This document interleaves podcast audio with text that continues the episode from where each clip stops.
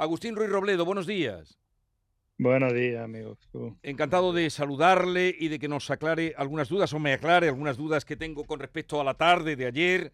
Gran velada, gran velada, no se decía eso en la época de los combates, gran velada en el Congreso de los Diputados. La ley de amnistía vuelve a la Comisión de Justicia y, queremos que usted nos diga, ¿y ahora qué pasa? Eh, ¿Cómo corren los plazos? ¿Cómo cuentan? ¿Cuánto tiempo seguiremos hablando de la amnistía cada mañana? Sí, eh, en este momento el reglamento del Congreso establece que hay 30 días para establecer un nuevo dictamen. Y ahí ya nos surge la primera duda, porque mm, esos son 30 días o se reducen a 15, puesto que el, la proposición va por el trámite de urgencia. Yo adelanto mi opinión que si el trámite de urgencia supone reducir a, la mitad los plazos eh, de tramitación de cualquier proyecto o proposición de ley, pues lógicamente debería de aplicarse esa, esa regla. En, en 15 días, la Comisión de Justicia tiene que presentar al Pleno un nuevo dictamen. O sea, usted, ah, por lo que nos ha explicado, en 15 días debería aportar un nuevo dictamen y ahí se incluirían o no las enmiendas que pretende Junts, que es lo que ha, eh, trascendido de ayer.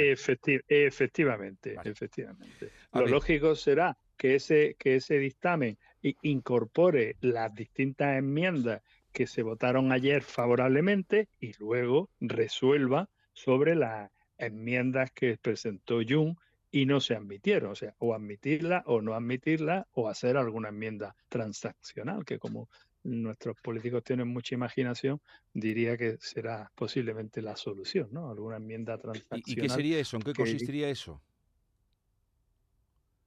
Pues consistiría en que si ahora, en, que ahora mismo las posturas son el, lo que dice el dictamen con el apoyo del PSOE es que eh, se excluye el terrorismo que con grave, si a ver si lo digo, con que haya una violación grave de los derechos fundamentales. Y lo que quiere Jung es que no se excluya ningún tipo de terrorismo. Vale, sí, las dos, las dos propuestas son cómo, cómo, se, cómo se puede hacer encontrar algún, algún punto medio en los que los dos estén conformes. Pues a lo, a lo mejor diciendo que se excluya el, el, terrorismo, el terrorismo en grave siempre y cuando eh, no haya sentencia, sentencia firme, así, que se busque, se busque alguna fórmula que, a Puigdemont le dé tranquilidad, puesto que no ha sido juzgado, que pueda ser amnistiado, aunque el caso concreto del delito de terrorismo se le pueda achacar.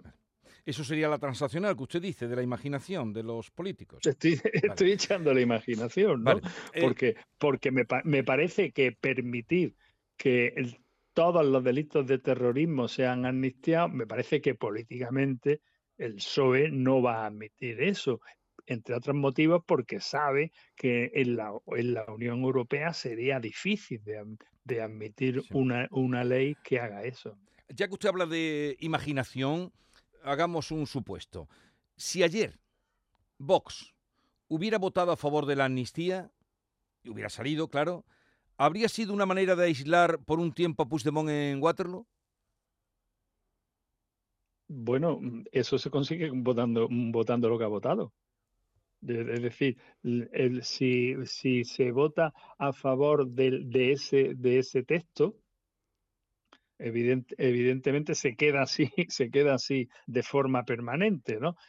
Bueno, no sabemos la investigación del juez García Castellón durante por mm, hasta dónde llegarán. Tengamos en cuenta que eh, antes o después, si aparece Puigdemont de forma fehaciente, el juez García Castellón o el juez de Barcelona tienen que, presentar lo que se llama una exposición razonada al Tribunal Supremo. Y en el Tribunal Supremo eh, habría un nuevo, eh, un, nuevo juez instructor que buscaría si, si, si Puigdemont es, hay indicios racionales y si lo hubiera, habría que pedir eh, autorización al Parlamento Europeo, porque él es diputado del, del, Parlamento Europeo y tiene inmunidad. Y si el Parlamento Europeo le levanta la inmunidad, entonces hay, hay, que, hay que pedir eh, al, al, juez donde esté residiendo que permita una extradición, o como ahora se llama dentro de Europa,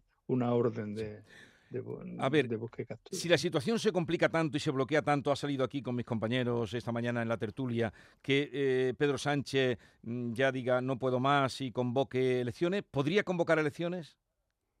Mm, tiene que esperar un año. La Constitución exige desde las últimas elecciones, tiene que la última convocatoria, perdón, que fue en mayo, ¿no? fue en mayo, tendría que esperar a que llegara. O sea que, o sea que pase lo que pase, hay que aguantar un año. Sí, sí, pero yo no acabo echando la imaginación y, metiéndonos en que pueda ser un presidente del gobierno. Yo no le veo muchas ventajas a, disolver las Cortes cuando Pedro Sánchez está en una posición de mucha fuerza, en el sentido de que para echarlo de presidente eh, de presidente del gobierno hace falta una moción de censura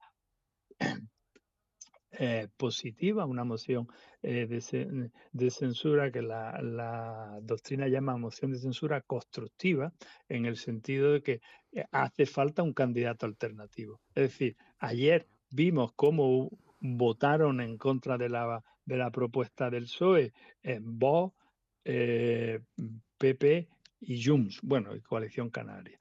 Si, si esa misma mayoría negativa quisiera presentar una moción de censura, no solo tendrían que ponerse de acuerdo en, lo negativo, es que tienen que elegir un candidato. Y no parece factible que Jun esté dispuesto a apoyar a, a ¿no? Con lo cual la posición de Sánchez, desde ese punto de vista eh, de, de estar en la presidencia, parece muy fuerte, con lo cual algunas lecturas que estoy yo leyendo de la legislatura se acaba, yo no lo, yo no, lo veo. No Claro, el presidente puede estar eh, tranquilo que no lo echan.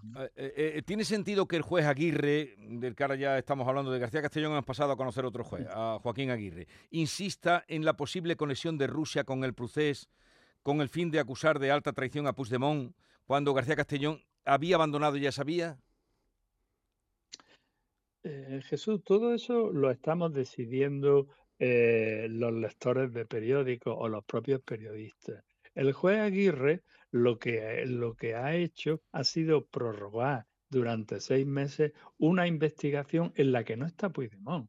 Es decir, hay una serie de señores, especialmente Víctor Terradella, que, que tuvo contacto con espías con espías rusos. Entonces, lo que él ha hecho, no a, petición de las partes, ¿eh? no es, aquí muchas veces parece que es que el juez se inventa, ¿no? Hay, hay, hay una investigación, hay unas partes y, y varias de ellas eh, le han pedido que prorrogue la investigación a ver estos contactos del señor Terradella y, otro, José Luis Alay, eh, de estas dos personas con nombre y apellido, a ver hasta dónde llegan. Claro, ¿qué es lo que estamos suponiendo la, la prensa? Que por encima de ellos está, está Puigdemont. Pero si, si el juez le aparece el nombre de Puigdemont, le aparecen bastantes indicios, no puede investigar a Puigdemont, como decía antes, porque Puigdemont es diputado del Parlamento Europeo, tiene que enviar la investigación al Tribunal Supremo, donde el, Tribunal Supremo decidirá si sigue investigando o no.